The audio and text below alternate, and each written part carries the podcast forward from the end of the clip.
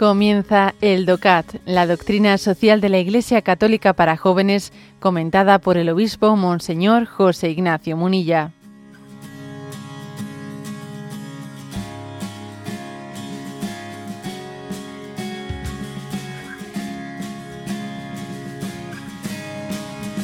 Punto 201. ¿Cuál es la raíz teológica del bien común? Y responde, desde la fase inicial del pueblo de Israel hasta la Edad Media cristiana, el bonum comune, bien común, fue un concepto más teológico que político. Para Santo Tomás de Aquino, el bien común residía primero en la comunión de los santos con Dios, en un orden divino y un orden humano relacionados directamente entre sí. Santo Tomás parte aquí de realidades políticas, por ejemplo, de la determinación de qué es una ley. La preocupación pragmática por la comunidad, que poco a poco deja de regirse únicamente en relación a Dios, empezó a buscar entonces ordenamientos sociales en los que la vida humana individual pudiera hacerse realidad en su comunión con Dios. Dicho esto, el bien que persigue la comunidad política no debe enfrentarse al bien de las personas, sino que más bien se ha de procurar un acuerdo, un marco adecuado para su desarrollo. El bien común político, en este sentido, asume la función de servir a las personas y a la sociedad civil.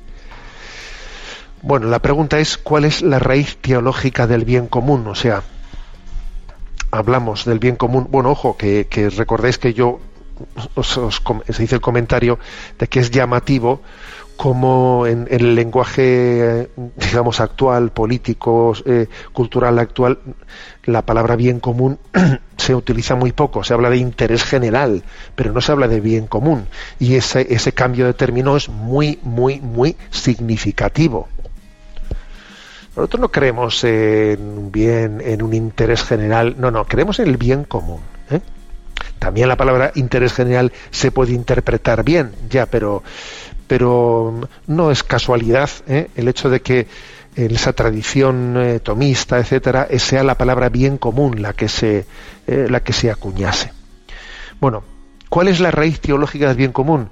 Bueno, la comunión de los santos con Dios, o sea, es decir, que, que existe una comunión entre todos nosotros y recibimos del bien, de la sobreabundancia del bien de unos, recibimos eh, otros, otros de ellos. Y al mismo tiempo, cuando un miembro de ese cuerpo, de, ese cuerpo que formamos todos, de, esa comunión, pues cuando un miembro pues se aleja y se aparta y peca, eh, nos influye, nos influye a todos nosotros, ¿no? O sea que estamos todos unidos en un, somos un somos un solo corazón, somos una sola alma.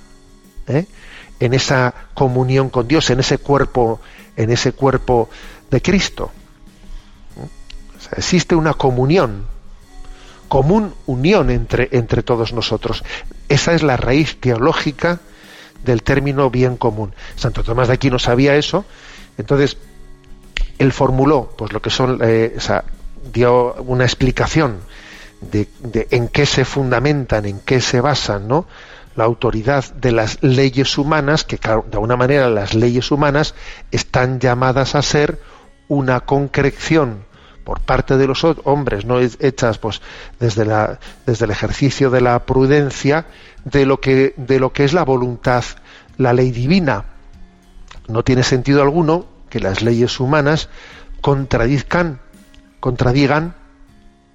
eh, la ley divina, porque las leyes humanas están llamadas a ser, a, concretar, a iluminar el día a día de la existencia en sus pequeñas concreciones, ¿no? Desde un ejercicio de prudencia de lo que es la voluntad plasmada en la ley divina. Esa es la concepción cristiana. ¿eh? Pero claro, ¿qué ocurre? Pues que con el paso, con el, eh, el concepto de la secularización, se, se, hace como una concepción en la que bueno pues eh, no se sustenta el orden temporal no no se explica ¿eh? el mundo se seculariza ¿eh? pasada la Edad Media ya no se, no se ni, se pretende ¿no? explicar eh, el orden, el orden social desde su concepción teológica. Entonces, claro, si se pretende hablar de bien común sin hablar de esa comunión de los santos en Dios, comenzamos a hacer un ejercicio en el que obviamente pues existen pues, pues eh, interpretaciones eh, más erradas, menos erradas, en la medida que se hagan más conjugables o menos conjugables con esa visión de conjunto, ¿no? O sea, la no afirmación de la raíz teológica del bien común, obviamente hace dificulta mucho porque porque eh, hablar de derechos humanos, hablar de leyes humanas, ¿no? Sin eh, pretendiendo que pretendiendo que cuál es la cuál es la sin aclarar cuál es la razón última de en qué se sustenta el bien, el bien mm, y cuál es la razón última para diferenciarlo del mal. No, es que es por voluntad popular. Así es la voluntad popular la que discierne, la que tiene capacidad de decidir qué es bueno y qué es malo. Es la sola voluntad. Eh, claro, comenzamos con una crisis de pensamiento muy potente cuando hemos perdido la raíz teológica eh, del bien común. Aún así, eh, aún así, caminamos obviamente en donde estamos y, somos conscientes de que bueno que tenemos que luchar en este momento para que ese bien común eh, no se enfrente nunca al bien de las personas al bien de las personas y para que no hagamos una concepción de la persona individualista ajena al bien común. Entonces yo creo que ahora mismo, en esta situación, digamos, de, concepción social eh, secularizada, tenemos que estar atentos a dos peligros, ¿no? Al peligro de que alguien pretenda proclamar un bien común, un bien de Estado, para entendernos, ¿no? Un bien de Estado eh, que no respete el bien de las personas, o el peligro contrario de un bien de los individuos, de una concepción individualista que eh, pase absolutamente de lo que sea el bien común. ¿eh? Son los dos, los dos riesgos que por un lado y por otro acechan nuestra cultura. Bueno, esto con respecto al comentario del punto 201 del DOCAT.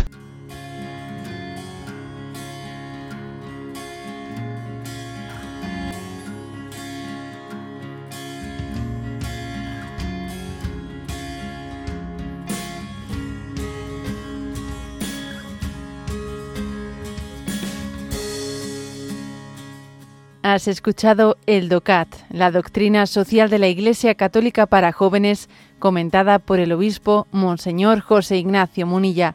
Encuentra todos los audios en radiomaria.es.